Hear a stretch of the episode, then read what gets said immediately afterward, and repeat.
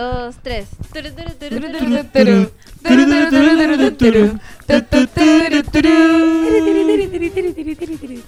¿Qué dice ahí? ¿Qué dice la canción ahí? Que siempre Ah, estás feliz. No te preguntaste. No, no sé qué dice. Me guardo la bienvenida entonces. Sigan, sigan, por favor, sigan. Quiero visto manos en las manos levantante con el símbolo Te que. va a enseñar Un pasito nuevo para bailar. Vamos todos. el Uno, dos, dos, un, dos, tres. Y ¡Opa! bienvenidos a un nuevo capítulo de No Sabes Nada. Esto es eh, el podcast. El podcast de series de televisión en Chile. El gran podcast. Ay, De, ya. de, eh, ¿Qué es, Chiri? Lo es. Sí, pero no es el único. ¿Quién De series habrá otro, de solo series. Sí, hay uno, hay uno. Ah, ya, pero no hablemos uno. de eso porque me voy a poner a llorar. Hay uno de los amigos de Seriepolis. Ah, bueno. Ah, Tienen uno que se llama Vemos muchas series. VHS. Vemos hartas series. Bacán. buen nombre. Buen nombre. Buen nombre. me cae- Va- ¿sabes Vamos a reconocer que tienen gente? mejor nombre que nosotros. No es mejor nombre. O sea, es un gran nombre. Pero tenemos nosotros nombre, sí. un nombre mucho mejor. Me gusta me gusta el nombre y son súper buena onda la gente de Seriepolis. Los Sí. conocí en la fiesta de Netflix y eran muy buena onda. Conocí a Televisivamente, Oh, que que- andaba disfrazado de Rick and Morty. ¿Sabes que Si estuviera televisivamente escuchando esto, le quiero decir que respeto Caleta su labor en redes sociales. Tremendos pantallazos que saca. La otra vez me mandó muy buena onda ¿Sí? por este podcast. Bueno, entonces. o sea, como emojis de simpatía. La zorra. Un abrazo Sí. psicológico para televisivamente. Un abrazo Sí, psicológico. un abrazo, un abrazo fraterno de podcast a podcast. Oye, eh, ha- han pasado su, su resto de días igual, pero hay que decir de entrada que este capítulo va a estar dedicado a las películas que nos gustaron de los premios Oscar de este año. Sí, eso es. Porque, bueno, eran muchas películas las que estaban nominadas, pero nosotros decidimos rescatar las que más nos gustaron. Y que las van a conocer ahora en este, podcast. Ya, O sea, en igual, este podcast. igual sinceraría que nosotros, Yo, estaba, yo me estaba preguntando lo mismo. ¿Vamos a contarles lo que pasó? la gente va a No saber sé. que llevamos harto tiempo intentando hacer esto. No, igual es bueno que lo sepan, porque nosotros quisimos grabar el mismo día de los Oscars. Y Incluso hicimos mensajes Oye, en redes razón. sociales. No había, no había pensado en que ha sido dos veces frustrado en el fondo. Pero igual reivindicamos así que nosotros las películas las habíamos visto para esa fecha. Pero nos ha costado concretar la grabación del podcast. Y, y ahora por fin nuestra apreciación de las películas de los Oscars 2018. Sí. Al fin. Ahora, marzo 2019, por fin lo logramos. Oye, eh, partamos en- entonces al toque, al toque Mons. Sí, démosle nomás. Ya, música maestro. En este momento voy a poner la música de Three Billboards Outside Ebbing, Missouri. Que es una de nuestras películas favoritas. The best fucking eh, película de, según yo, esta temporada. Voy a decir brevemente que esta película ganó el Oscar a Mejor Actriz por Frances McDormand, también Mejor Actor de, repar- de Reparto, por eh, que se lo llevó Sam Rockwell. Ídolo. Y Globos de Oro tuvo Mejor Película en categoría Drama, Mejor Actriz, Mejor Actor de Reparto también, Sam Rockwell y Mejor Guión de Martin McDonagh, que es tremenda pega que hizo Martin McDonagh en este caso. Sí, a mí me gustó Three Billboards Outside Ebbing, Missouri. Me carga la traducción tres anuncios para un crimen. Algo así es, ¿o ¿no? Sí. En español. A mí me acomoda caleta la traducción. ¿En serio? Porque me complico demasiado con la, la pronunciación de esa, de esa película en inglés. Entonces, es tres, que- tres anuncios. Es Tres que, anuncios. Sí, yo le digo Three Billboards. Podría como- practicarlo igual. Three billboards. Outside. Three. Puta, tengo. Three billboards three, outside Ebbing, Missouri. Pésima educación recibí en Quilpue. Un saludo a Kilpue que tiene una escuela Jedi. Three billboards. O three. Three billboards. O tres anuncios para un crimen. Three Billboards. Yo ya la he visto dos veces esta película. Hoy tengo ganas de verla más de una vez. Y estoy ahí esperando que alguien apañe para verla una, ter- una tercera vez. Porque me gustó mucho. Siento yo que esta película en buena medida es gran guion. Tremendo guion. eh, muy orgánico. Cuando está todo muy bien puesto, todo cumple una función. Prueba de eso, ponte tú, es que la segunda vez que la vi empecé a fijarme en detalles que no había cachado la primera vez. ¿Cómo qué? Mira, son cosas súper menores, pero que igual te indican que hay una pega bien hecha. Por ejemplo, cuando mm, la protagonista ingresa a la agencia de publicidad para lanzar las Molotov en la noche, ella puede entrar porque escenas antes eh, Sam Rockwell, el, el actor, el personaje de Sam Rockwell, había roto la- el vidrio de la puerta por la que tú accedías a la agencia de publicidad. ¿Cachai? ¿Cachai? Cuando, cuando va a pegarle al loco. Cuando el weón le pega, se pitea el vidrio po, Sí, con la pues luma. verdad, tenéis razón. Entonces deja el acceso abierto y hay como unas cintas puestas de seguridad. Entonces, gracias a eso, unas escenas después, la Oh. protagonista puede entrar por ahí, ¿cachai? Y pasar. Como que en realidad da lo mismo cómo entra, podría haber forzado la puerta, ¿cachai? Pero igual da gusto que esa weá esté Hoy como sabéis que no, resuelta. no me lo pregunté en Es ningún que momento. No es tan relevante, pues, ¿cachai? Pero Sí. puta, cuando lo. Como una mini cosita, pero yo te diría, a mí, me, a mí esta película me dan ganas de verla. No la he visto de nuevo, solo la he visto una vez. Me dan ganas de verla de nuevo solo para pelarle el guion. Para Pelarle. pelarle el guion, sí. No, pero para qué. No, no, Sí, no, ¿pa' pero qué? en, en buena. Es que para mí no es un ejercicio de crítica mala onda hacerlo, es como... Aprendizaje. Sí, a- o- y, y no, y- e incluso algunas de mis películas favoritas quizás tienen muchos problemas de guion y eso no significa nada tampoco.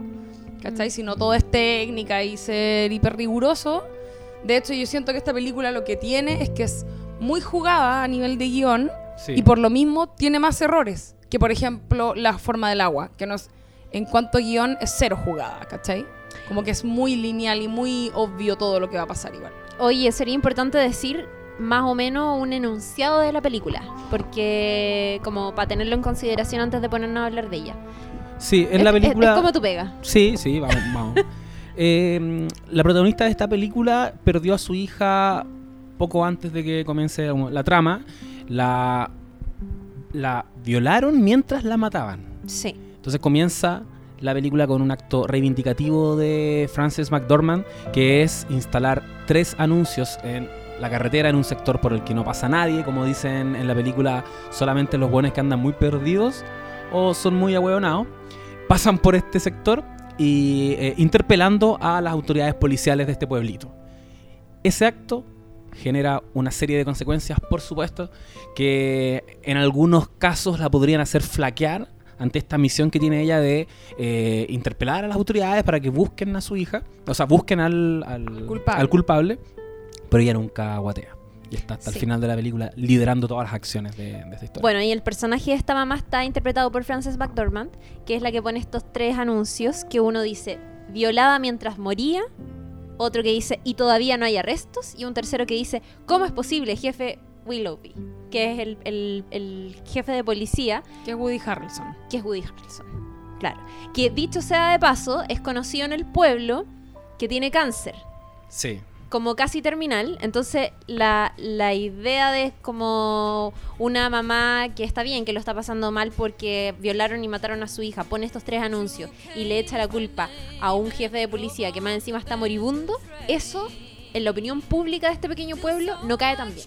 Molesta Entonces- más que el hecho que a ella no le hayan Sí. encontrado al culpable del, del asesinato de su Y ella se gana varios enemigos, ¿cachai? Porque es como, ¿por- ¿por qué tenía que mm, echarle la culpa a este weón si en verdad podría haber, por último, puesto otra cosa?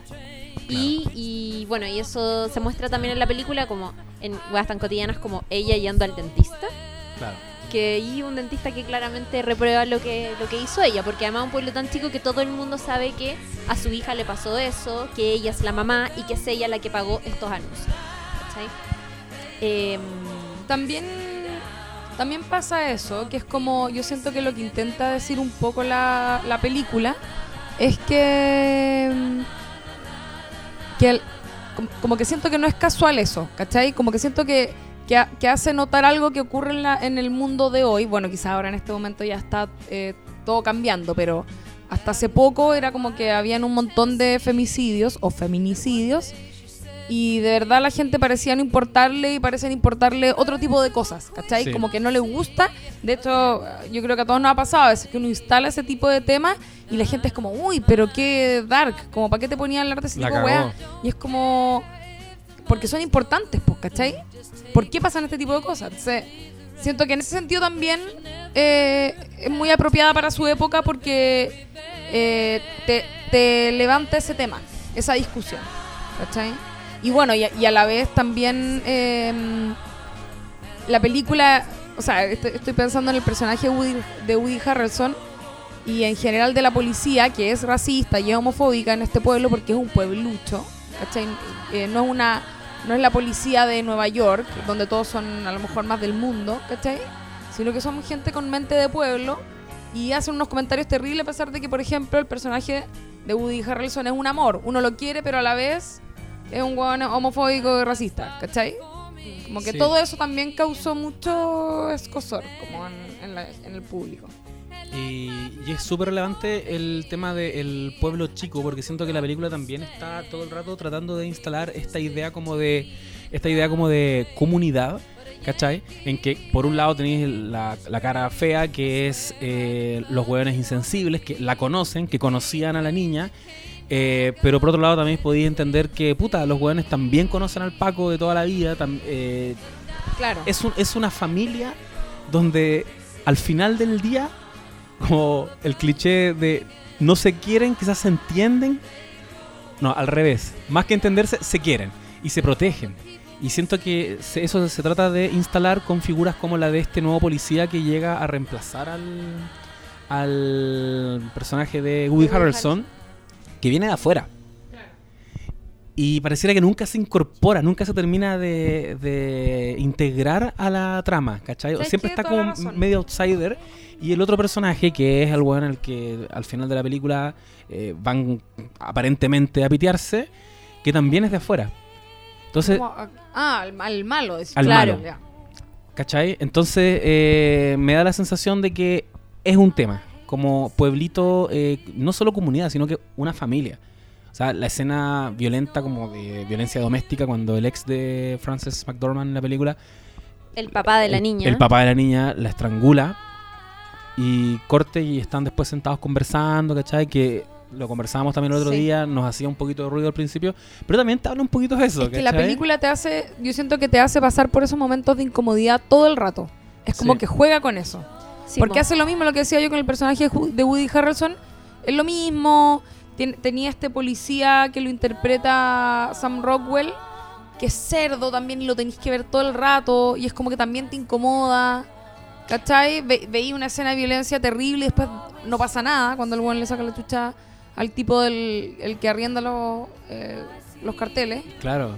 que también como que no pasa nada con eso y te, y te- como que te obligan a ver esas situaciones extrañas que te dejan y después te meten comedia es, es muy juegan mucho con tus sentimientos en esta película yo siento Sí, porque bueno, además una de las cosas que se le ha criticado es que es como que como que moralmente pareciera no ser tan correcta, ¿cachai? la impunidad Justa- reina. Justamente por eso, porque porque además la película tiene giros que son súper atractivos para que, o sea, que finalmente yo creo son un ingrediente súper importante para los que encontramos la película buena y uno de esos giros es, bueno, spoiler, pero vayan a ver, o sea, vean la película antes de escuchar este podcast. Pasa que el personaje de Woody, de Woody Harrison eh, es un policía tipo como muchos de los policías, o sea, muy conservador, obviamente republicano, homofóbico. Claro. Y, y este weón es el que está siendo atacado con estos carteles. Uno, obviamente, que le echa la culpa. O sea, le cae mal en el fondo, Sí, porque es un policía que no está haciendo su trabajo para buscar el- lo- los verdaderos culpables de esta muerte y de este asesinato. ¿Y qué pasa? Que en algún punto de la película se. eh, como que se redime Sí. y nos empieza a caer bien. Todos, en general. y- y empezamos a- y Mm. descubrimos que hay otro que sí es como el más odioso, que es el personaje de Sam Rockwell, que a medida que avanza la película también se redime. Y se redime de una manera súper culiana, en el fondo, porque todos sabemos que es un homofóbico de mierda. ¿cachai? Racista. Racista hasta el hoyo. Un y, redneck. y, y ter- y termináis como amándolo de alguna manera. Sí. Y eso a muchos críticos no les gustó. No les gustó que, que, la- que el- puta, la- una suerte de héroe de esta película fuera un policía que más encima era racista, que más encima era, a- atro- o sea, como, bueno, hasta el pico homofóbico. que había, que ¿cachai? había estado que también eso era algo po. Ese personaje había estado acusado de torturar a un afroamericano Claro. Y, y- y uno partió odiándolo así. De hecho, a mí me pasó cuando yo estaba viendo la película, que era como todo tan divertido, pero tenía como esta weá terrible por debajo, que yo decía, weón, va a pasar algo terrorífico al final. Mm. Como que no me esperaba que el final fuera como fue. Eh, y, y pensaba todo el rato, este weón, quizás qué chucha va a hacer, qué va a hacer, qué va a hacer. Y cuando te das cuenta que él cambia, era una... Fue, yo me acuerdo en el momento de estar viendo la película y era como... me estáis hueveando que este personaje va a tener un arco. No puedo, no puedo creerlo. No puedo creer que, que al final un personaje que no te, te, lo, te lo mostraban harto, pero como tú pensando que él era un antagonista siempre, y lo era, Sí, de pronto era un aliado y tenía un arco en positivo, ¿cachai? Y, y era, bueno, se redimía y, y- y to- como que todos los personajes tenían esa redención, era, era muy extraño. Y, y esa incomodidad, a mí en lo personal me, me cayó bien, porque insisto, porque como es una película jugada en guion, tiene esos grandes momentos, que es como te sorprende. Hay una hueá de estructura ahí que te saca del lugar y, y yo, lo, yo lo encuentro algo buenísimo en el sentido de que también uno ve todo el tiempo las mismas historias prácticamente. Entonces, ver que te saquen de lo que tú esperáis, para mí como guionista, por ejemplo, es la raja. No, es y- como me, me bacán, ¿cachai? Claro. Como me estoy mostrando porque a mí me pasa mucho que es como que estoy viendo una película y como que, ah, ya sé para dónde va esta cuestión, ¿cachai? Sí. Como que ca- caché el detalle que me pusieron y sé para dónde va a reventar. Pero ustedes sospecharon que en algún momento el, el personaje policía de Sam Rockwell iba a finalmente ser una especie de héroe. Ni Ahí, cagando. es que yo ni siquiera lo pongo Yo a la altura de héroe. Yo creo que eso, No, no, no, eso es lo clave una- dentro de esto. Que, que Pero tuvo un acto heroico, sí, ese es sacrificio que tiene, a sí mismo. tiene una especie de redención. Sí, sí, tiene un acto heroico, es verdad. es Sí, cuando sale todo quemado. Sí, y recupera el caso. O sea, O sea, cuando se tira pa- se- dos veces Oh, porque se tira quemado para afuera Sí, con po. el caso. O sea, tira el caso, no sé qué voy a hacer. Y también eh, cuando incita a otra persona a que le saque la chucha. sí, Sí. po. ¿Cachai? Eso es, es totalmente. Hay dos actos heroicos. O sea, el weón se hiper redime. Sí. Y lo incómodo de esa parte, o sea, de esa, de esa, de que ocurra eso en la película, es que te empieza a caer, te termina cayendo bien y quizás esto fue lo que no le gustó a la gente. Yo estoy segura que esa película no, no ganó mejor película porque lo encontraron problemático, Exacto. porque te termina cayendo bien un weón que sabéis que tortura a un negro. Es que ¿Cachai? yo creo que Sí, la película justamente se desencaja de la mayoría de las nominadas este año de la temporada porque es una película que se mueve en una zona muy gris, en una época en que todo es blanco o negro, ¿cachai? Estamos como Sí. en una época de, lo poli- de la hipercorrección política y esta película te pone en una situación que es incómoda, para todos fue incómodo verlo, pero me encantó que me hayan puesto en esa situación porque creo que hace tiempo no me pasaba. Mm. Eh, una posición de perdonar, finalmente. Que es lo que le va pasando a muchos personajes a lo largo de esta película. Que tienen esta redención, pero no es tanto, ¿cachai? A veces la redención es hasta por ahí nomás. Más bien hay una weá de perdonar. ¿Y quién no perdona nunca en esta película? Es la protagonista, Sí. Frances McDormand. Que hasta el último, hasta la última secuencia, la loca dice como. Ya, vamos a ver qué onda este weón. Y quizás en esa, es ese Vamos final y abierto. quizás no lo vamos Sí. a hacer. ¿Y quién le está entregando como... eh, ¿Quién la está retroalimentando en ese sentido? Es este weón, pues, el que en algún momento fue el antagonista, le está diciendo como, ¿sabes que yo te apaño? Vayamos a, como, a vengarnos del weón. Pero tiene muchos momentos a lo largo de la historia en que personajes perdonan. Y tú preguntabas si nos imaginábamos que este weón iba a ser como el héroe. Yo lo que sentía con este loco es que, claro, es un ahueonado, un saco hueá, racista, misógino, homofóbico. eh, es un imbécil.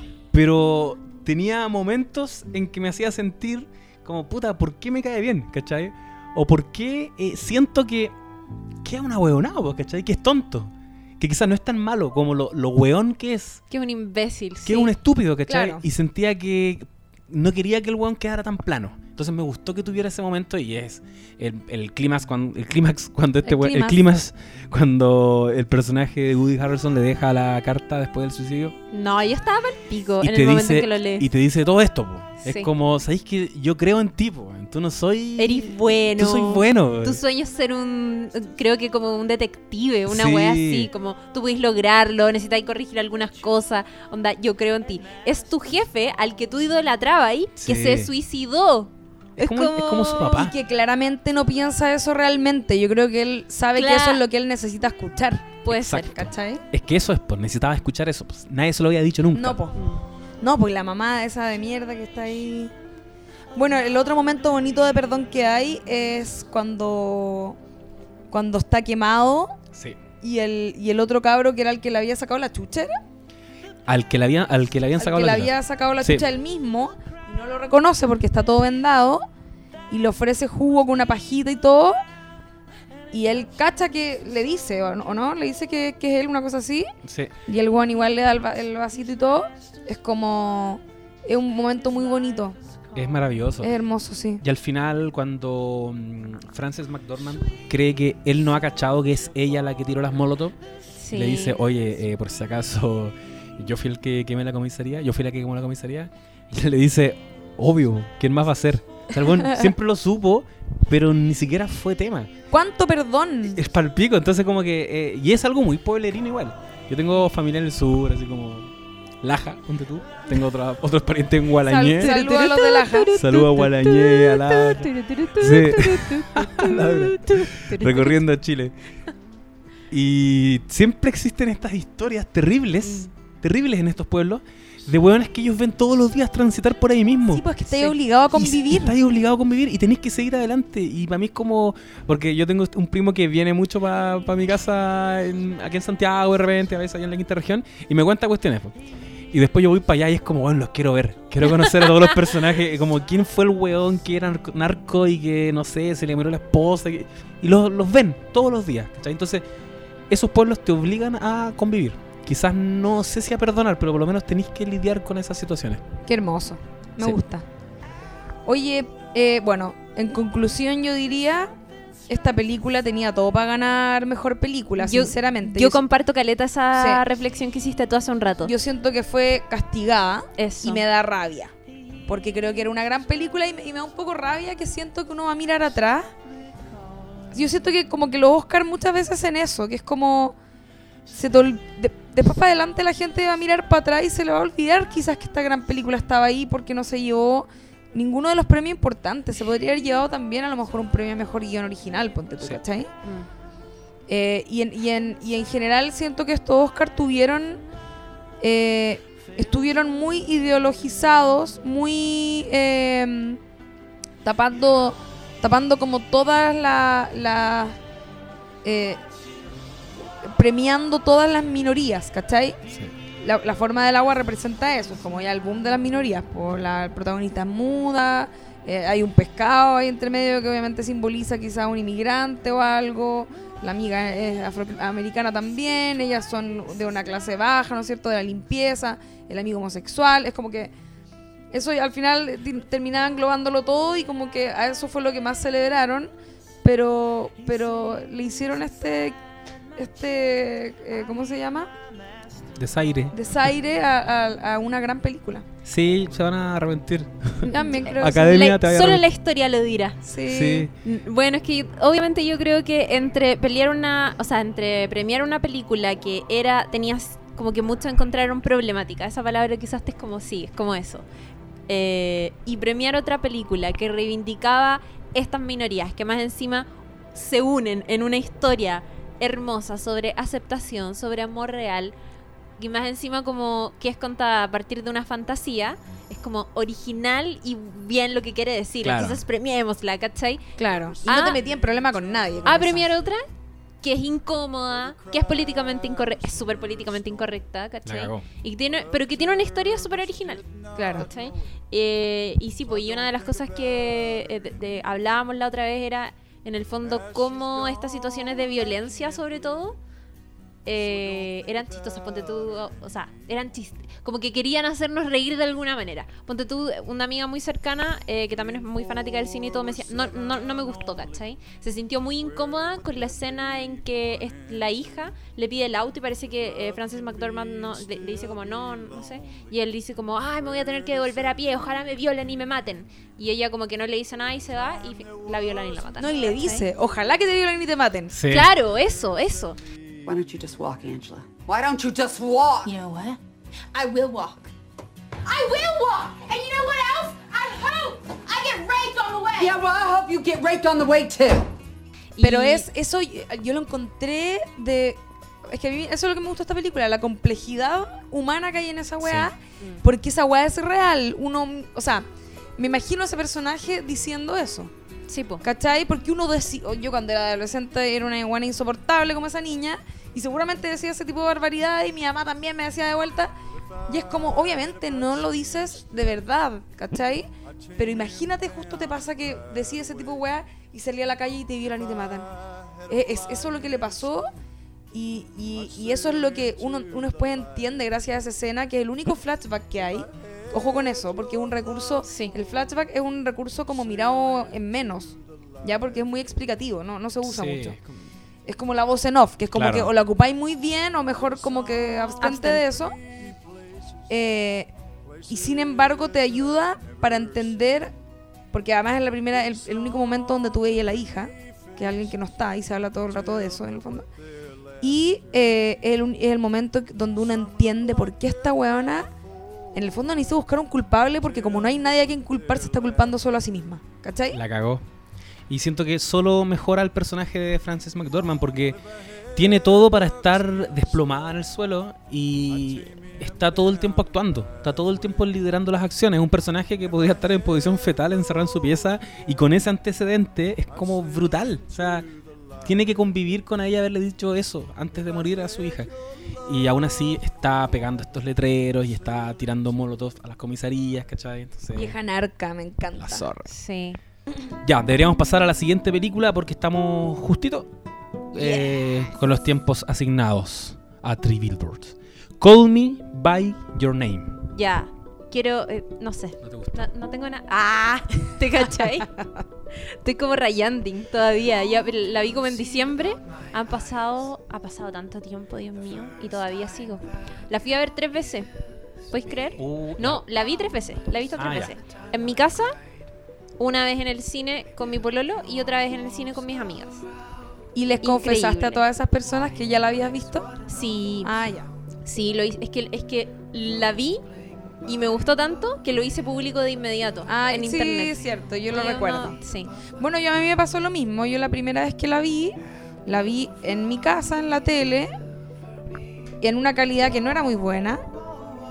Y me arrepentí. Terminó la película y fue como, fuck, ¿por qué hice esta weá? Onda, por un tema de, de, de locaciones, ¿cachai? De, de colores, de fotografía, de la historia misma.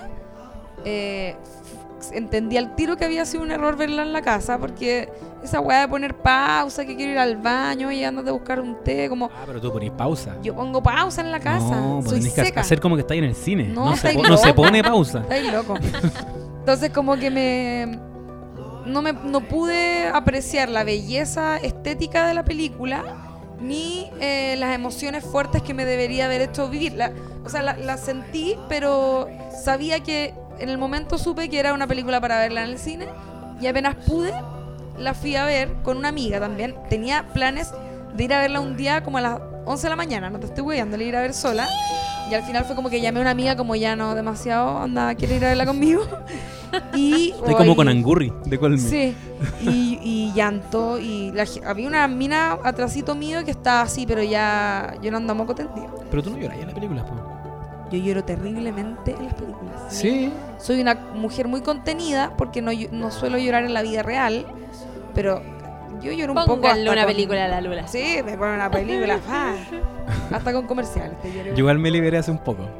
Antes así como muy heteronormado, eh, machista y todo eso, no, no puedo llorar. Ahora es como, weón, nuevo hombre. ¿Sabéis- Ojalá llorar con esta weá. Voy a llorar un rato. ¿sabéis voy a intentar llorar. Sabéis que yo ahora estoy súper arrojada. Y sabéis que en parte estoy arrojada porque tengo una compañera de trabajo que es muy visceral. Isidora Ursúa, te mando un saludo. Sí, y, qué bacán. y ¿Pasa sabéis que no sé si en algún momento la Isi me dijo alguna frase como muy reveladora o solamente es algo que aprendí viéndola a ella como es. La cuestión es que en un momento dije, "Es- está mal aguantarme el llanto. Onda, si estoy viendo Queer Eye y hay un capítulo que de verdad me tiene para cagar, filo, lloráis, da lo mismo. ¿Qué tan grave va a pasar si estáis en tu casa con, no sé, la persona que amáis o estáis en tu casa con amigos que, filo, también son tus amigos? Da lo mismo, arrójate a llorar, ¿cachai? ¿Sabéis que es verdad? Está, ¿sabéis qué? Es la Yo era- experiencia yo era completa. igual, Hay yo que igual. puro llorar. Yo no lloraba nada antes frente a la gente real. Onda, pregúntenle a mi pueblo lo que me va a haber visto llorar dos veces. Onda, demasiado, La demasiado dura. poco. La dura. CTM. Lloro demasiado poco. Y, o sea, sola lloro N, pero como que me da mucha vergüenza.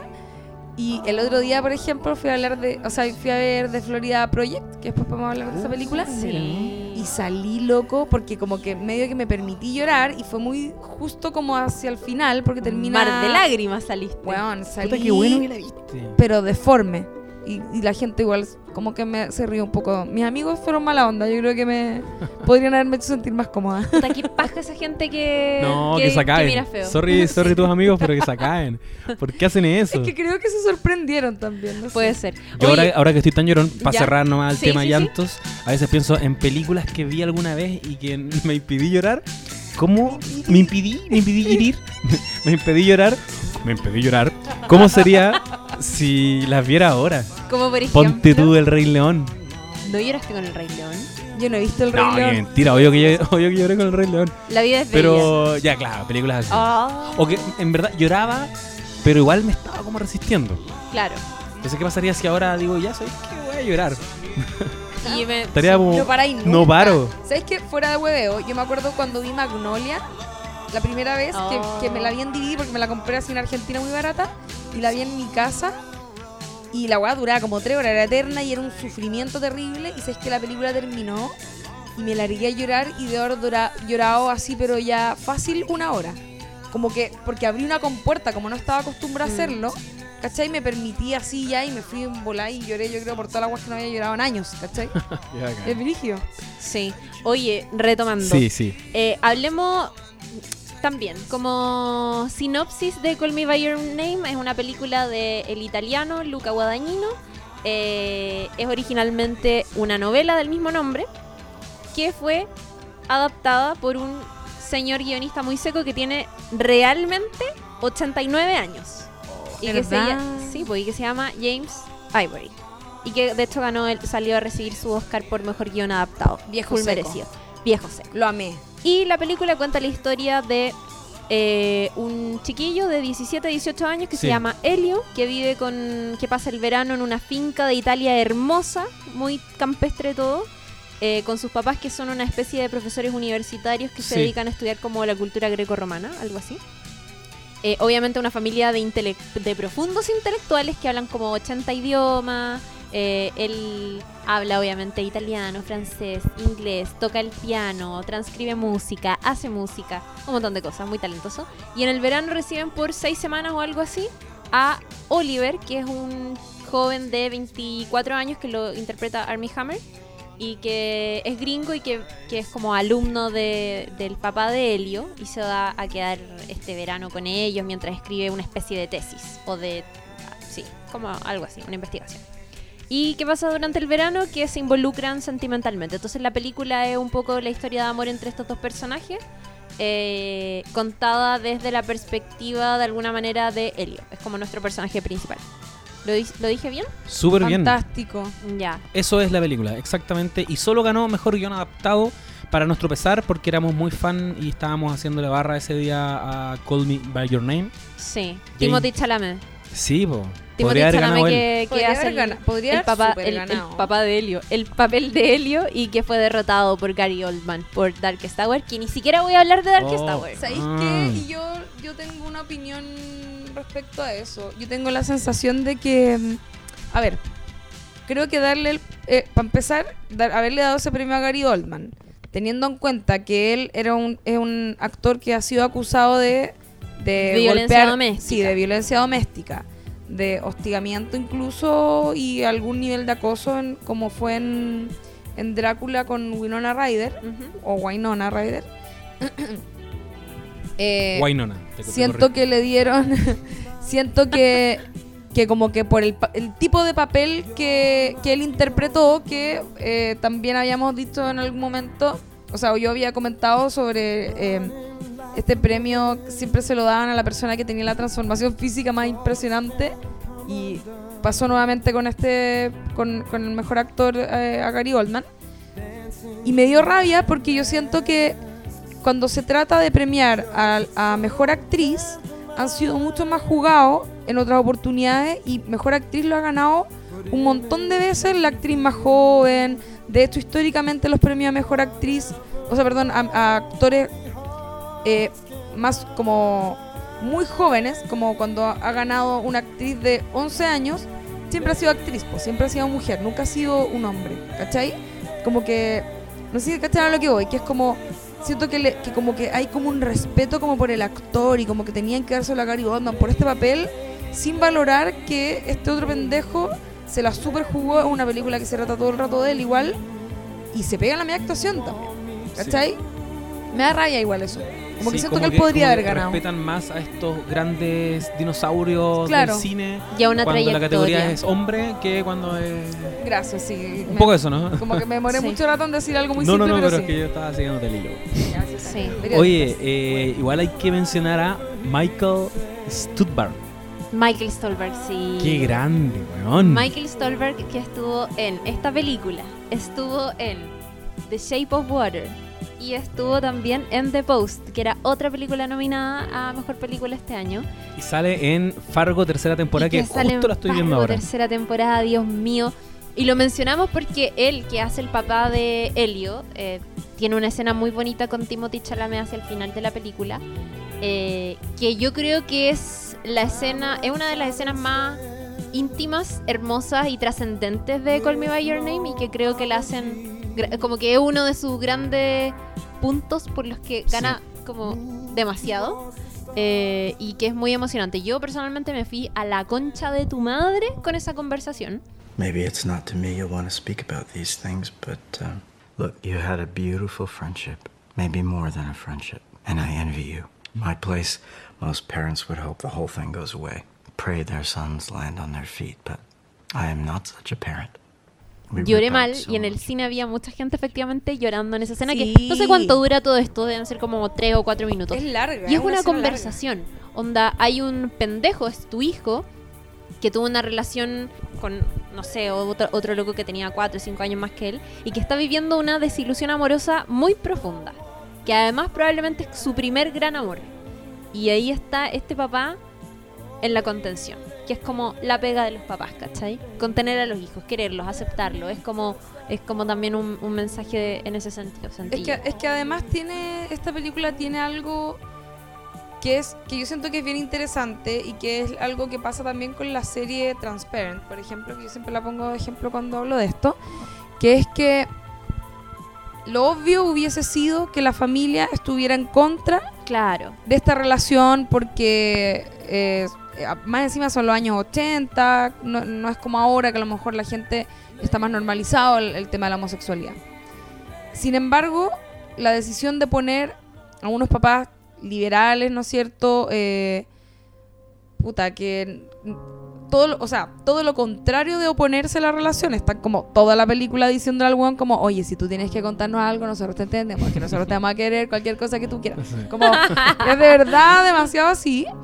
Y eso lo que te permite es no tener que ver que, que ver estos conflictos como superficiales de los papás oponiéndose a la relación y ellos contra el mundo, sino que podía entrar en profundidad a, a tocar eh, el tema verdaderamente importante en la historia, que es la relación de ellos dos. Como Claro. que se despeja el camino para poder ver esta historia de amor. Una relación que igual está marcada por el hecho de que evidentemente es una sociedad conservadora que eh, no acepta abiertamente esto, pero claro, pues como que en su nicho cercano, en este campito donde ellos viven, se da todo. Se da todo para que tenga una relación romántica la zorra. Finalmente es Oliver el único que, Sí. que tiene más reparo en el que sentido sale de- trasquilado. Claro. Mm. Es el que es el que que de alguna manera no acepta su verdadero ser eh, y por lo mismo se niega más a, la relación y bueno finalmente se arroja igual pero hacia el final sabemos que es un tipo que se va a terminar casando y todo eso. Sí, pues es cuático porque eh, tú habláis de la premisa de esta película, pero de paso hay que decir que no es una historia de eh, dos hombres que se enamoran y cómo la sociedad los juzga. No es Claro. una historia por eh, conquista de derechos, ¿cachai? No es una historia de eh, autoaceptación. O quizás sí, pero no es lo central de la película. Call Me By Your Name es una película de amor que además tiene como un contenido erótico que yo creo que es muy preciso Y muy bien tratado. muy bien tratado y fíjate que a pesar de eso, una crítica que se le hizo a la película es que en el fondo necesitamos más eh, historias de amor de parejas de- del mismo sexo, necesitamos más hombres teniendo sexo en la pantalla y que se muestre como visceralmente cómo son esas historias, ¿cachai? Muchas veces en, no sé, ciertas escenas de sexo de parejas heterosexuales, se muestran pezones, se muestra como de manera muy explícita. Y en Call Me By Your Name eso, a pesar de que es súper erótica, y ustedes dirán, bueno, pero ¿cómo? Entonces no muestran, eh, no sé, cómo están culiando, ¿cachai? Claro.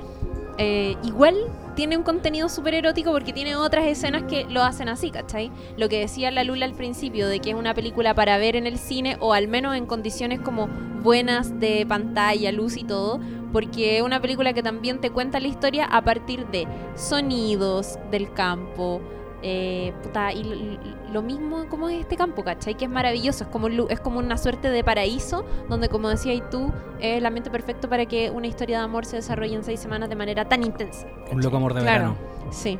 Bueno, yo tengo aquí un datito ¿Sí? que igual encuentro que es relevante porque, claro, el paisaje es un personaje en esta película y Mm. quizás por eso no es gratuito que mm, el director Sí. Guadagnino. originalmente iba a ser el locacionista. ¿En serio? Como italiano que es, él estaba eligiendo las locaciones y el director iba a ser el quien finalmente fue guionista. No te creo. Sí. Ivory iba a ser el director de la película. Mentira. No tenía Porque idea. esta es una película que la impulsaron los dos productores, no recuerdo los nombres. Eh, entonces habían elegido a Ivory como director y habían elegido a Guadagnino como eh, locacionista, pero finalmente yo, algo tiene que haber pasado en el proceso en que dijeron como es tan relevante el paisaje. Este weón conoce tan al revés y al derecho de estos lugares que Mira, Tú oye, qué interesante eso. Me dieron ganas de leer Dato. después lo- tu artículo donde lo sacaste. Oye, ¿sabéis que, bueno, eh. Luca Guadagnino, a pesar de que Call Me By Your Name estuvo nominada a Mejor Película y que Timothée Chalamet también lo estuvo y que estuvo en Mejor Guión y Mejor Guión Original, incluso Mejor Canción, Luca Guadagnino no fue nominado a Mejor Director y una de las cosas de las que me he dado cuenta revi- revisan- re-revisando la película es que hay errores de continuidad. ¿En serio? Sí. Eso pasa cuando uno las ve mucho. po. Hay como dos... Hay Puta como dos, pero hay, que, pero, por ejemplo. Pero hay una que es muy obvia, que es cuando Elio está sangrando y, y como están en la mesa y empieza como que le empieza a salir sangre por la nariz y entra a la casa y el personaje de Armie Hammer Oliver va y como a socorrerlo de alguna manera y se sientan en el suelo y le hace como un masaje en el pie y todo eso. Hay una, hay una parte, una, no sé, un plano ponte tú de frente donde Timothy Chalamet tiene la mano acá en la nariz y acto seguido otro, otra toma de lado donde tiene la mano acá y es como Ah. Te, te saca. big mistake igual. Igual. Sí, pero yo me di cuenta la segunda, o sea, cuando la veis mucho te das cuenta y hay otro error que es como en la mesa, también una cosa muy parecida. Ya. Alguien que tiene que está así, ponte tú apoyado en la cabeza y que en la siguiente toma está como Malditos actores que no hacen los mismos movimientos. maldito. Qué Sí. continuista igual. igual. Continuistas. ¿Qué pasó ahí, continuista? Bueno, y, y fíjate que se- eh, al parecer sería una de las razones por las que no no no fue Ya, considerado. Se podría entender, ¿o no? Sí, se podría entender. Pero Que eso, Son eso cosas que solo- tanto. Yo creo que sí. Yo creo que sí, si piensas tú que pre- estáis premiando. Le vaya a dar un Oscar a un director por su desempeño. O sea, ese desempeño tiene que ser perfecto, un 7, ¿cachai? No pueden Claro. darse el Es lujo de como lo premiar a alguien. Ya, sí, puede ser. Sí. No- Sí. Que no cometa errores, ¿cachai? Y de ahí en adelante evaluamos lo demás. Bueno, son, son dos er- son errores. Ojo, son errores. Son importantes. O sea, es importante tener errores, pero piensen que a pesar de eso. Llegó Sí. a, a- a tener el reconocimiento que tuvo porque Es es una que- película muy bonita. yo creo que fue la, fue la gran película de, de esta temporada. Sí, a mí me gustó más que Moonlight, que, que era... Muchísimo más, muchísimo más que Moonlight. el José Puta, no la vi. tra- Ah, Moonlight es bacán. No, no la Ay, vi. yo me- No, eso, eso significaba mi gesto. No, es que el José hizo un gesto como de, oh, la wea mala, pero Hizo que un en, gesto realidad, raro igual, que, sí. que en realidad significa, Oh, no no, estamos en Moonlight sintonía, no igual, se es- igual bonita, pero, pero a mí esta me, me llegó mucho Pero no más. tiene, no tiene. Es que Moonlight se trata de un personaje. Y, y eso es muy bonito, como ver evolucionar al personaje. Pero no tiene esta continuidad que tiene esta historia de amor. Po. Esta va a ser de una historia de amor. Es como que es.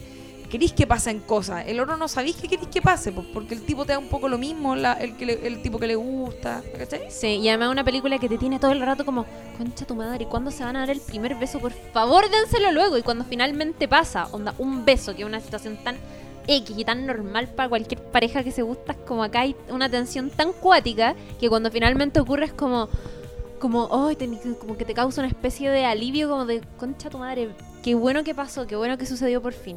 Y tiene estos momentos hermosos, como la escena del durazno, Sí, que es una muy buena escena. una, una escena masturbatoria. Y, Es y todo, erótica. y todo el, eh, cómo des- en lo que desemboca finalmente. Sí. ¿Cachai? Bueno, ¿cachai que el José tiene un amigo que hizo un ranking de sus películas? Puta que- Vamos a hablar de ese cabrón. no, Este que a mí, me a mí me cae la raja.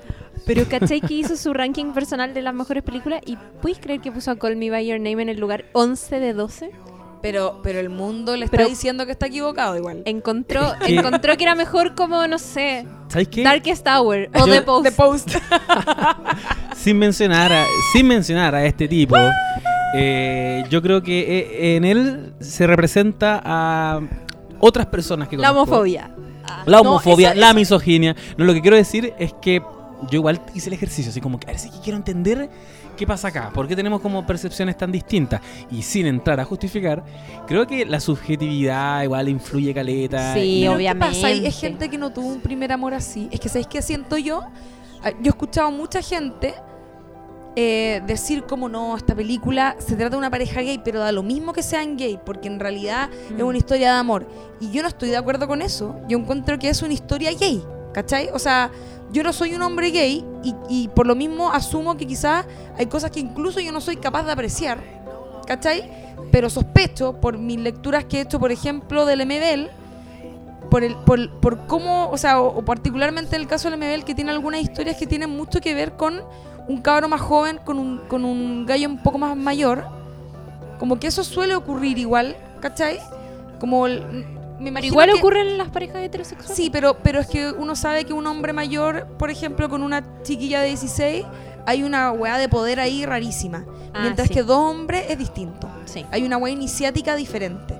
Entonces yo sí creo que, que hay algo ahí que a lo mejor uno como heterosexual no eh, puede comprender del todo y que a lo mejor le suma más incluso si eres gay y también si es que has vivido algún tipo de eh, relación parecida. Por ejemplo. Que, que eso es lo que Sí. quería decir yo, como en el fondo creo que en lo que uno se identifica, eh, la razón de por qué a todos nos gustó tanto esta película, es porque de alguna manera uno igual a lo mejor ha vivido algo así. No sé si les pasa. Sí. yo creo que Sí, yo viví obvio. algo así alguna vez. Es que son no con este que nivel de erotismo se vuelven nada. transversales. Podía haber estado en cualquiera de Claro. las fases de esta relación, pues, ¿cachai? Claro, claro. Ya sea en el desamor, ya sea en la, la escena de los créditos terrible. ¿Y por qué, y por qué no te habla de una relación? Sí. No, es, no es terminar una... No es como Blue Valentine, que es de terminar una relación larguísima y- o algo así, ¿cachai? Es- es- te habla de un amor fugaz y de, y de todos esos sentimientos que te provoca, ¿cachai? Y como, y como esa weá de ser como inocente y, y conocer algo que te atrae, como que... yo- a, mí, a mí al menos me tocó unas teclas muy del pasado y que siento que además de que la historia está muy bien contada y que es una gran película y la dirección, los actores y un montón de cosas, siento que lo que me gustó algo que me provoca a mí, ¿cachai? Sí, yo como dándomelas así de psicoanalista eh, muy mula, creo que lo que alguien como este amigo mío, que eh, no lo voy a mencionar, eh, quizás le, le pasa que le cae mal la película, ¿cachai? Porque, ¿Por qué? Porque es una película que toma la decisión, que yo la encuentro súper justificada por cosas que hemos comentado acá, de situarse en una familia muy, muy, muy de clase alta, Sí. eh, en un barrio, o sea, con, De alto nivel de alto educacional nivel educacional, ¿cachai? Entonces, y cultural. Esta persona no lo va a decir, me va, me va a argumentar que la película no es mala por estos motivos, pero yo creo que a algunos quizás les cae mal, pues como puta, tienen todos estos locos, ¿cachai? Como que lo tienen todo resuelto y me quieren eh, vender una relación amorosa, eh, me, me quieren vender un conflicto que en realidad no, es que no Pero yo insisto que la gracia es esa, es como no hay un conflicto social, Sí, no hay gente que se te opone a tu relación, eh, los papás te aceptan, es como que, bueno, el lugar es hermoso, están todas las condiciones, ¿cachai? El cabro ni siquiera es como, ay, no, que gay, no me toque, no, es como, es- se está dando todo, el, el único, la- como que el eje actante está netamente en ellos, sí.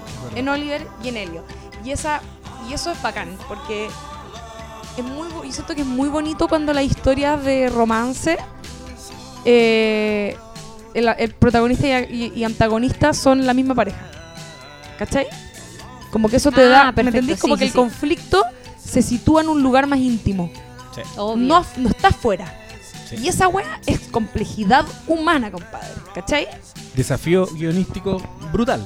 Brutal. Sí, porque, Porque, son gestos, son momentos, O sea, son por e- conversaciones. por eso la gente tiene la sensación de que en No Call Me By. Your Name no pasa nada. Y es como, loco, está pasando todo, que. Está pasando, co- están pasando cosas cuando no están pasando cosas. Claro, ¿Cachai? Es como debería estar pasando algo y no está pasando. Eso es que pase algo.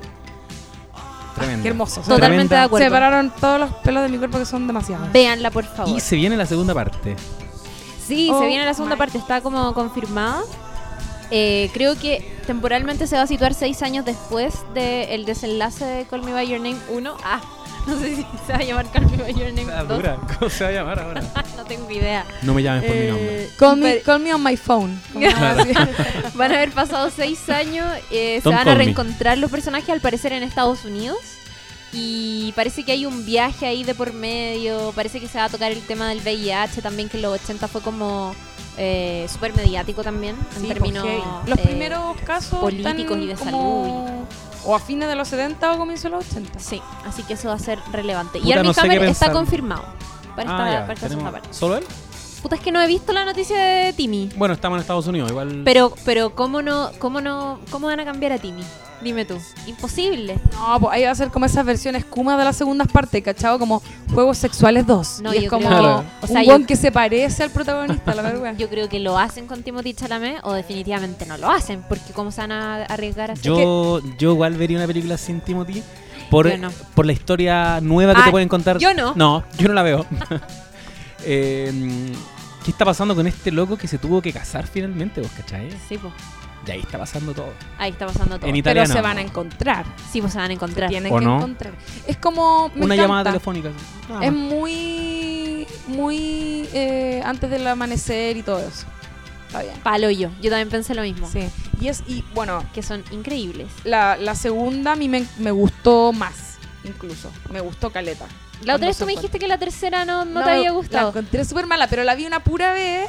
Cuando no, es que hablamos, te acordé Y que era yo te más dije, joven también, sí, sí. eso. Hablamos Quizás sobre que ahora quizá, diría como, "Oh, palaya". claro, era, no teníamos vida matrimonial ni No, hijos po. ni nada, No quizás como no, ahora, que cada No, una no tiene como cinco ahora. hijos.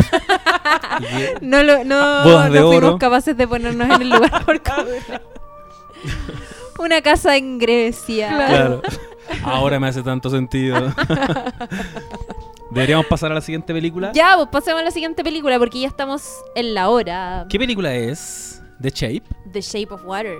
Ya, hablemos brevemente de The Shape y yo después hablaría de nuestra queridísima Una Mujer.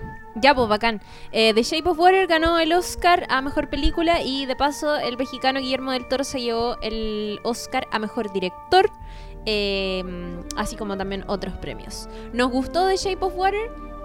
Eh, voy a hablar como según lo que... Ah, ya. ya. es que tú me estás mirando con cara... No, no, dale, ya. No, se puso igual, voy a la mi- ¿eh? Se puso brígida la Cuidado luna con al lo que decía aquí. Tiré como unos rayos por los ojos Claro. de repente. No, pero mira, si tuviéramos que sintetizar la opinión como de no sabes nada Sí. sobre The Shape of Water, diríamos que nos gustó, que es buena, pero que no es nuestra favorita. Sí. Yo tengo Eh, tres palabras para dale, englobar la definición. Le pusieron color. Ah, o le dieron color. Es como, es buena, ¿cachai? Es- Sí. es- de hecho, es bastante buena, me gustó. sí. No es la mejor película de la temporada. Según yo, ya mencionamos dos que son superiores. Y no sé si es mi favorita de Guillermo del Toro. Creo que Tampoco El laberinto del fauno, del fauno me gustó dos veces más. Pucha, yo, yo tengo. Yo, Aunque The Shape of Water me gustó sí, y que igual me tiritó la pera en su momento. yo tengo un problema ahí y, y es que yo no he visto otras películas de Guillermo del Toro, parece. ¿Puedo fumar? Sí, ¿también fumáis? Sí, también fumo. Fantástico. ¿Quieres uno o lo compartimos? Ya, compartámoslo. Ya, es Ya. que yo, yo me estoy haciendo un pucho porque ya me, me emocioné. Es que eh, va- vamos a hablar de Shape of. Que corra igual. A mí me pasa que creo que no he visto quizás eh, películas de Guillermo del Toro. Yo no he visto tantas. ¿Cuál, cuál tiene? Pero por ejemplo, ¿El espinazo del diablo era de él? sí, era de él. No la he visto, pero te puedo asegurar a pie juntillo que era de él. Era Sí o es sí. de él, es de él. yo- esa es la única película que he visto de él. La vi en el cine todo esto. Mira qué afortunada porque fue hace mucho tiempo. En Rancagua, de hecho, creo, la weá Kuma. ¿Sí? No, mentira, de un saludo para toda la gente de Rancagua. Hay cine en Rancagua. Eh, no, pero ¿para qué vamos a entrar en No, esa? no, Eh, No, y- ya, ya, ya, no ofendamos, no ofendamos. Em, puta, me pasó particularmente con eh, The Shape of Water que me costó eh, bueno, me, me la compré, pero me la compré un poco forzado porque encontré que no fui capaz de entender, quizás porque soy una bestia, no lo sé, pero mm, me costó un poco enganchar con el momento exacto en que la protagonista, Eliza, Mm, se, se enamora como de este personaje. O como, o más que eso, cómo entre ellos dos se genera una conexión tan profunda que finalmente lleva al desenlace que nos lleva. Es como, no, no sé, eso no... Y eso es clave igual, pues. Hay un momento importante. en el que debería uno como espectador comprarse esa relación porque sobre eso se construye todo y yo tampoco me lo Es compré. que ahí hay un ¿Fue el huevo heavy. o fue la música? Como que siento que después de la música, creo, después de que ella le lleva unos vinilos y le pone vinilo, como que ya de pronto Es que necesito salvarlo este porque mono, no- quiero, este sé. weón nunca parece humanoide. Y, en y verdad es como una elipsaron, alga. elipsaron el amor.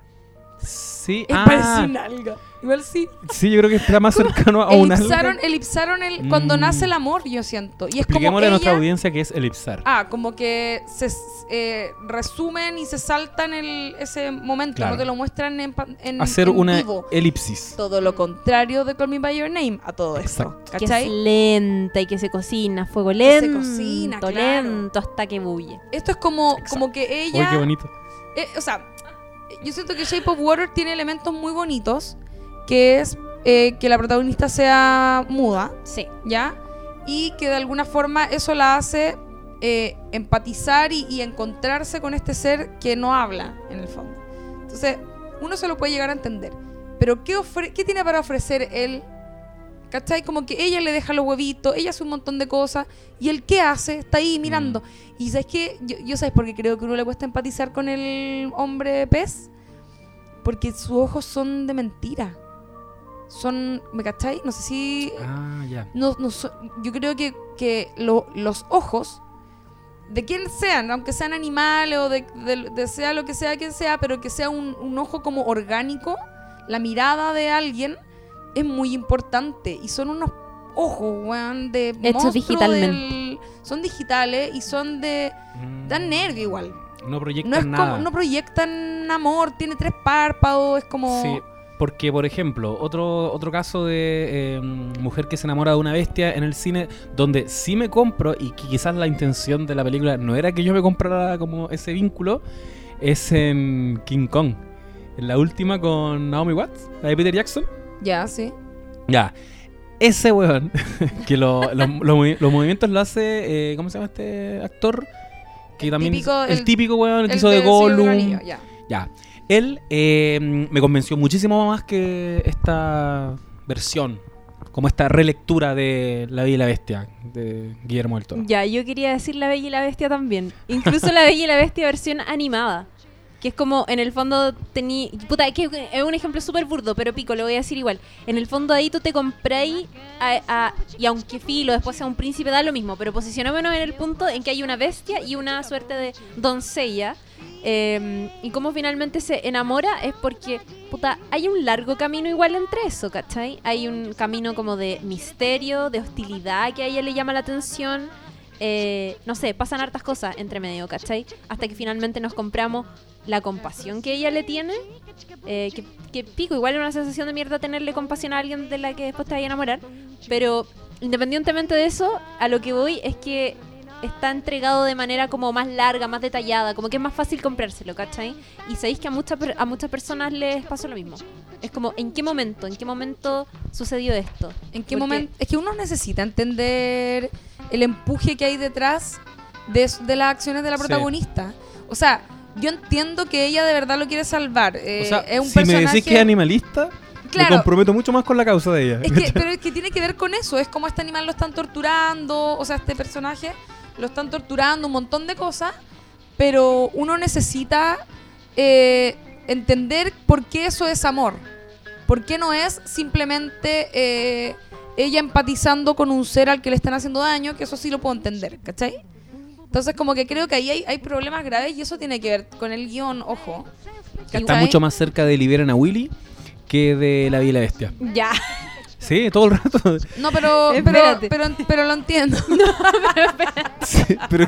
No, es que lo que dijo la Lula, eh, yo creo que puta, al final uno igual se arroja a la película porque es una historia muy linda, ¿cachai? No Sí. solo visualmente, sino que la historia como de empatía, yo siento que es lo más valioso que tiene. Finalmente tú te compras este amor por la empatía que hay entre este monstruo marino y ella, ¿cachai? Que es muda, que, que puta, obvio que no es tan aceptada como lo, obvio que tiene jefes abusivos, que es como, no sé, pues vive en una situación de no privilegio eterna, ¿cachai? Claro. Uno termina comprándose, siento, la relación de amor más por la empatía que por cualquier otra cosa.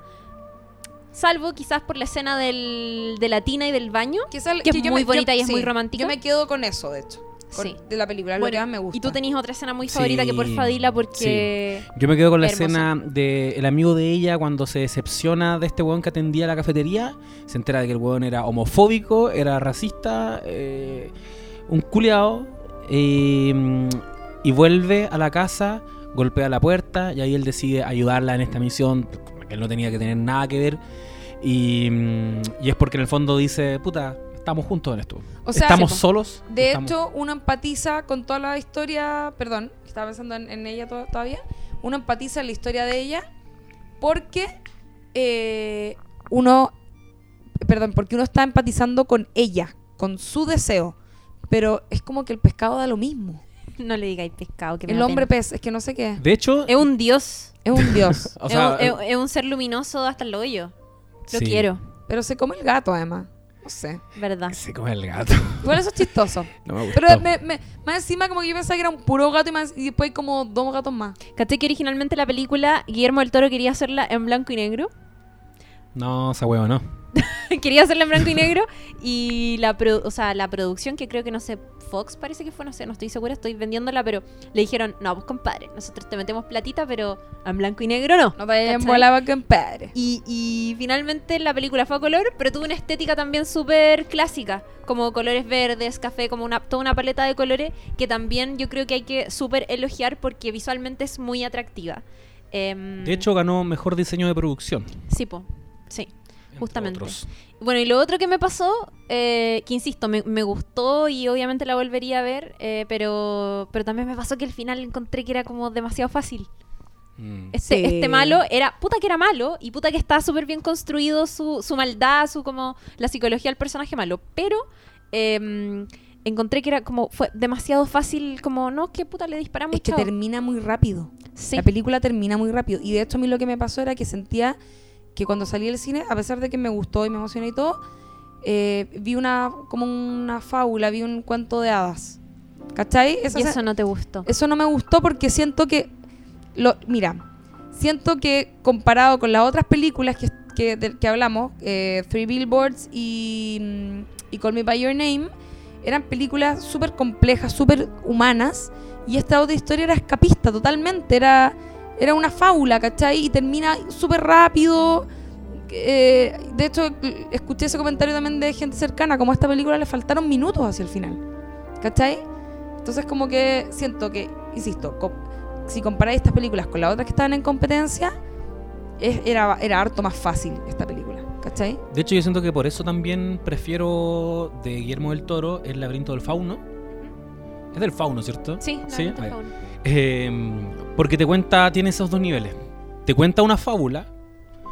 A la niña le está. eh, la niña está viviendo una historia de eh, fantasía muy mágica, pero al mismo tiempo estamos en el contexto de eh, la guerra civil en España, ¿cachai? Y hay un huevo muy violento.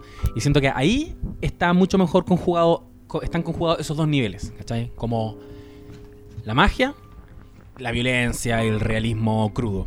En este caso solo tenemos la magia. Y lo más terrible que está pasando, como lo más oscuro y lo más sordio, es que van a experimentar con un, un alga, ¿cachai? que para mí Con un ser de luz debe haber marino. sido algo peor. Me faltaba más oscuridad. Aparte de este weón que también era un villano súper plano, el malo muy, muy malo. Bueno, además, The Shape of Water es una película que estaba muy hecha para ganar el Oscar en caleta de categorías. Y siento Sí. que a propósito se puso mucho cuidado en lo visual, en la historia, en que fuera un papel para que la actriz que lo interpretara se superluciera y eventualmente estuviera nominada. Eh, lo mismo en el caso de actor de reparto. eh, y en la originalidad de la historia también, ¿cachai? Como que... que Pero eh, ahora sabemos que tan original quizás no era. ¿Verdad? Hemos sabido Está que con cantidad. hay un Sí. montón de Otras bueno, cosas que se le parecen Sí, hay un cortometraje, al parecer hay una obra de teatro, eh, al parecer es igual Splash. Sí. Otra eh, película más Otra antigua. película también que trata de algo muy parecido. Entonces, claro, es, es, es muy... eh, no, nada de eso. Es una, es una historia fácil, yo siento. Que en los Globos de Oro ganó mejor dirección y mejor banda sonora. Le fue mejor en los Oscars. A diferencia de Three Billboards, que ganó mejor película drama en los Globos de Oro. Sí. Así que por lo menos ahí tuvo su reconocimiento. Sí. Oye, y pasemos a, a la última película que obviamente tenemos que comentar porque estamos demasiado contentos, ¿o no? Sí. Sí, puta. Vimos la ceremonia de los Oscars en la casa de la Lula y estábamos esperando particularmente el momento de la mejor película extranjera. Gritamos hasta el hoyo cuando ganó una mujer fantástica. Incluso Louis, que está eh, reposado en mis pies, ¿o no? ¿No? Ah, No, ya ya no, ya no está. Se lo llevaron para porque- Ladró como loco, pero así impactantemente. Sí, se fue a volar Luis y recibió su insulto. Se lo merecía ya, es que es ¡Cállate demasiado... con- Eso le dijo Es alaraco, demasiado alaraco. Sí, pero estaba contento. Pobrecito. Oye, ¿merecido el Oscar? Sí, merecido. Totalmente. igual. A mí me gustó Una Mujer Fantástica. Totalmente. Eh, uno puede entrar aquí a decir es la mejor película chilena del año pasado. Podemos estar o no de acuerdo en si, no sé, en detalles. Ha salido mucho, ha saltado mucho la, actua- la interpretación de ella, Daniela Vega. Eh, yo, Se- yo sé que a ti te gusta. Es que a mí me gustó la actuación de Sí. ella. A mí me mí dijeron, me- lo que más me comentaron en algún momento era como, y gente que, conf- que confió en su opinión, ¿cachai? Que me decían como, no, es como que es una cara transmitiendo eh, eh, su texto, ¿cachai? Como no había emoción. Pero yo siento que eso, quizás la actriz sí puede ser, pero para el papel yo siento que funcionaba en el sentido de que efectivamente era un personaje al que no se le permitía expresarse, ¿cachai? Era contenida y en ese sentido yo siento que yo al menos me empaticé totalmente con ella, me, me- el personaje eh, me cautivó, la película se la roba totalmente ella con su actuación eh, contenida, porque uno sabe lo que está pasando por dentro, ¿cachai? Y eso al final es lo más importante también. Eh, insisto, como hay cosas que, que a veces cuando, cuando tú no estás mostrando, estás mostrando que no estás mostrando, y eso es Sí. importante, ¿cachai? Estoy súper de acuerdo porque también me pasó que incluso cuando la, la pasaron por el 13, habían obviamente, bueno, estaba todo Chile, o no sé si todo Chile, pero muchos vieron la película porque la dio el Canal 13 y muchos comentaron a propósito de eso. Y hubo un puta sector de mierda, weón, gente que ya se imaginarán qué tipo de comentarios eran que obviamente molestaron mucho, pero también decían como, ay, encontré que su actuación no era para tanto. Y, weón, como, ¿qué esperaban de un personaje como el que te están mostrando en la película, ¿cachai? Que, que, no sé, yo creo que no hubiese sido lo mismo o quizás no hubiese sido tan cautivante si el personaje de Daniela Vega, Marina, hubiese sido un ser con rabia, ¿cachai? Rabioso o como constantemente enojado con la sociedad. Yo creo que lo bacán de la película es cómo una mujer trans tiene que aguantar todas esas bestialidades, ¿cachai?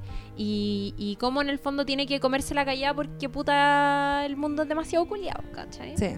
Exacto, pues es un personaje que tiene que estar contenido. Si eso es el tema, una sociedad que te exige estar contenido todo el rato y que tiene su catarsis y en una escena clave cuando se sube al auto y se valora mucho más ese momento de liberación, de valentía. ¿Sabes que a mí, a mí no me. Ese, ese momento no me cautivó A mí me encantó. tanto. Como que no me, no me pasó lo, lo que me pasó cuando. Bueno, que también a todo esto la mujer fantástica la vi en la tele acá y también me arrepentí.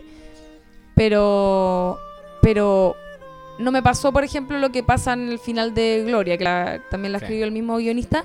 Que ahí ese, ese, ese momento catártico de ella es mucho más emocionante y es como, ah, bravo, ¿cachai? Este lo, encon- lo encontré un poco fome, siendo bien honesta. Ahora, también porque yo creo que Una Mujer Fantástica, si bien es una buena película, no encuentro que es como, oh, weón, es la mejor película, es demasiado buena. No.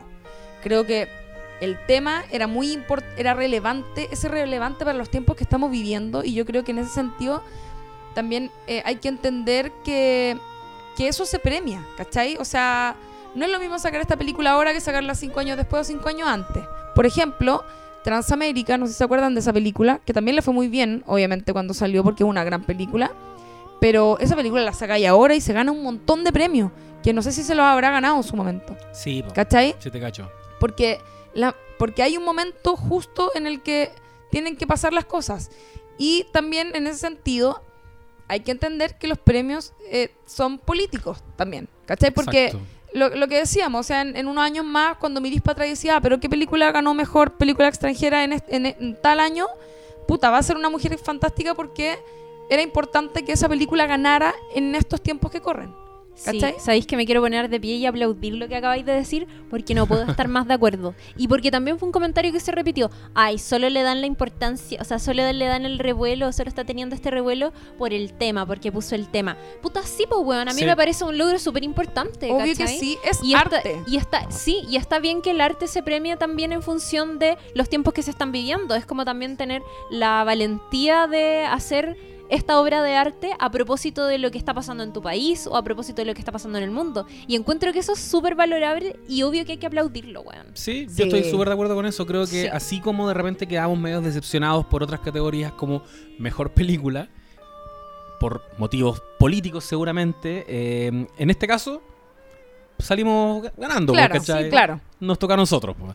Lo, lo mismo con, con Mejor Guión Original, que lo ganó Get Out. Exacto, es un Sí. buen ejemplo. Y, y yo, lo- yo entiendo por qué lo ganó y toda una película súper jugada, tiene una cosa muy Hitchcockiana, ¿no es cierto? Y que, que incluso el director Jordan Peele eh, le dieron la, la serie, la nueva Twilight Zone, creo. Ah, no sabía. Creo, creo que sí. Y yo creo que es porque se hace esa, esa, está esa analogía un poco, como este Claro. es un nuevo Hitchcock casi.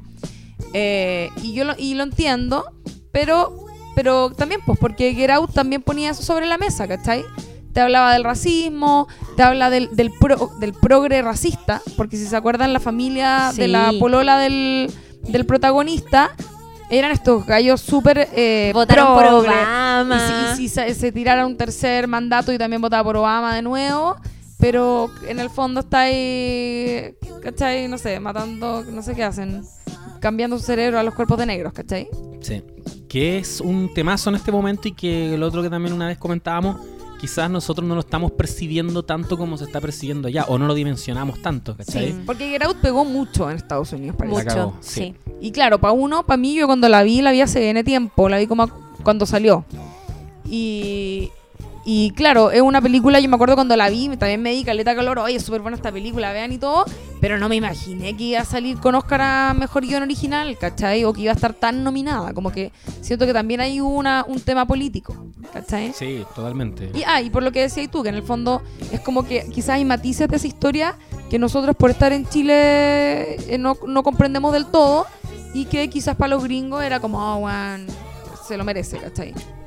Sí, eh, una película que también se mete un poquito en lo mismo, como la eh, hipercorrección política que estamos viviendo y tenéis Claro. personajes como esos, como que, chucha, ¿qué puedo decir? Eh, viene un, un- el, no sé, pues mi yerno es negro, ¿qué puedo y qué no puedo decir? Mm. ¿Cachai? Claro. Y el negro con una actitud así súper relajada, como, weón, di lo que queráis decir nomás, que es una aproximación que también la aborda una gran serie llamada Atlanta, que Sí. estrenó segunda temporada, que tiene una escena muy parecida a, a de lo que se trata Get Out, que es meterse en un lugar muy raro donde un weón blanco quiere parecer que está todo el rato conectado con las reivindicaciones raciales, ¿cachai? Y, la- no, y, y es genial, lo genial de eso al final es como para un negro estar eh, rodeado de blancos es una película de terror. La cagó. ¿Cachai? Es que eso es, sí, yo creo que eso es lo- el gran Sí. desafío que tiene esa película y lo logra muy bien. Y por eso también entiendo que se haya ganado el premio que se ganó. Sí, a también. Mejor Y, guion y original. Jor- y Jordan Peele igual se merece todo ese es seco. Oye, yo no sé si ustedes sabían, pero una mujer fantástica eh, fue premiada, bueno, estuvo nominada en por lo menos 27 festivales distintos que alcancé a notar yo Qué de su bacán. página de. Wikipedia. Caleta, o sea, yo ni siquiera sabía que había tantos festivales. Y Hay, hay festival en todos lados. Festival Internacional Bueno. de Cine de Berlín, de Cabur, Internacional de San Sebastián, de Cine de Lima, Iberoamericano Cine de Fénix, el Spirit Award la noche anterior a los Oscars, Sí, verdad. fue mejor película extranjera y muchos más. Oye, quiero, quiero, quiero, quiero pedir disculpas por algo que dije antes. que dije que fui a ver el espinazo de- del diablo a Rancagua y después dije que Kuma. Quiero que se entienda que es porque yo soy una persona algo mayor y en esa época en el Cinemark de Rancagua dan pura weá Y era súper raro ver una película buena en ese cine. Hoy no, porque hoy incluso hay un festival de cine en Rancagua. Porque hoy es Cinemark. Llegaron las cadenas. Y eh, no, pero es que de verdad antes Rancagua era como que te daban, daban solo películas infantiles. Antes era la plaza, era, era un ¿Cachai? proyector en la plaza. No, no, no. Tenía seis salas, pero daban puras películas para niños, pues, ¿cachai? No, no llegaban los estrenos que dan acá en el Hoyts en Santiago.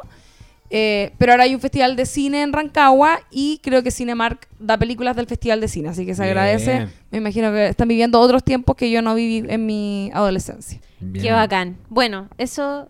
¿Estamos? Estamos. Sí, sí, vamos, vamos cerrando. Yo solamente quiero, como va a finalizar, eh, reivindicar de Florida Project, así, con Uf, esa frase. no sé si entraría más a debatir, pero gran película que para mí por lo menos debió estar en mejor guion. O sea, si hay elementos de producción en las que fue deficiente porque es una película muy independiente, al menos métela en la categoría mejor guion porque resuelve muy bien toda esa historia. Es genial, es. Willem, Willem Dafoe estuvo nominado mejor actor de reparto. Sí. Súper merecido. El personaje de Willem Dafoe, aparte, es buenísimo.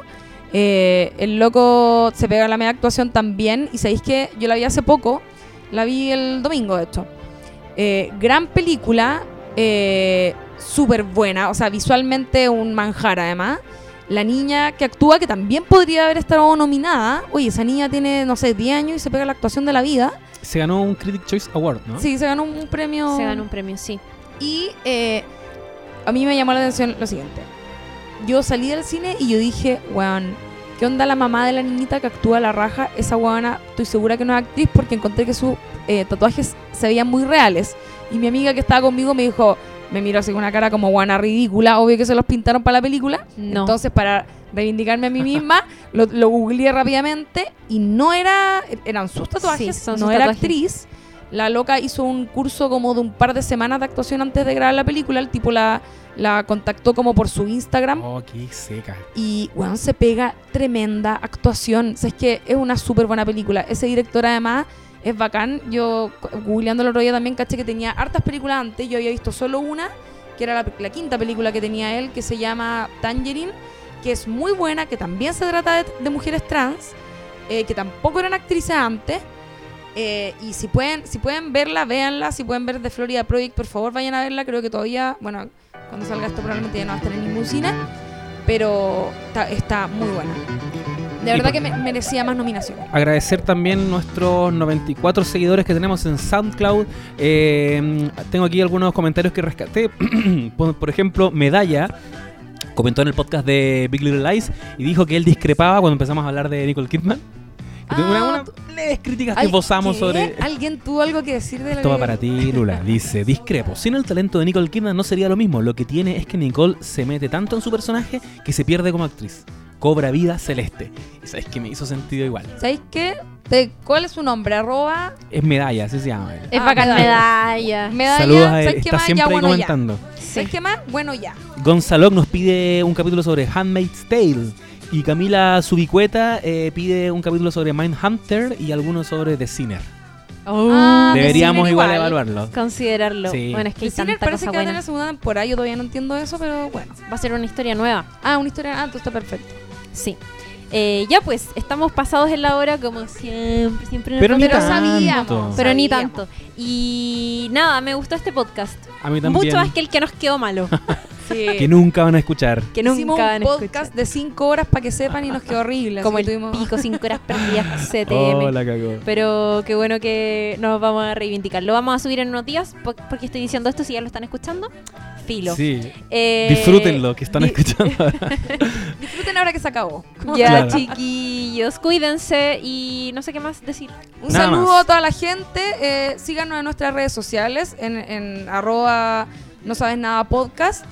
eh, a la chiri, arroba chirimoy alegre. Con dos E. Alegre, así. Sí. Alegre. Arroba buenapic en Instagram el José. Sí, y, arroba urgente dif- difundir en Twitter. Twitter. en su Twitter. Es un gran tuitero, síganlo, muy divertido. No sé ¿Y si lo dijimos, yo soy José Bustamante, estamos con Claudia Cayo y Lula Almeida. Vamos a empezar de nuevo, empecemos de nuevo otro Sí. Y este es Y bueno, yo soy arroba Lula la del barrio. Eh, muchas gracias por escucharnos. Eh, Ojalá que les haya gustado. Eso. Y, Grande. dejen, y déjennos sus comentarios porque Sí. concha tu madre los valoramos demasiado. Grande Gonzalo Massa, guionista de Una Mujer Fantástica. Adiós.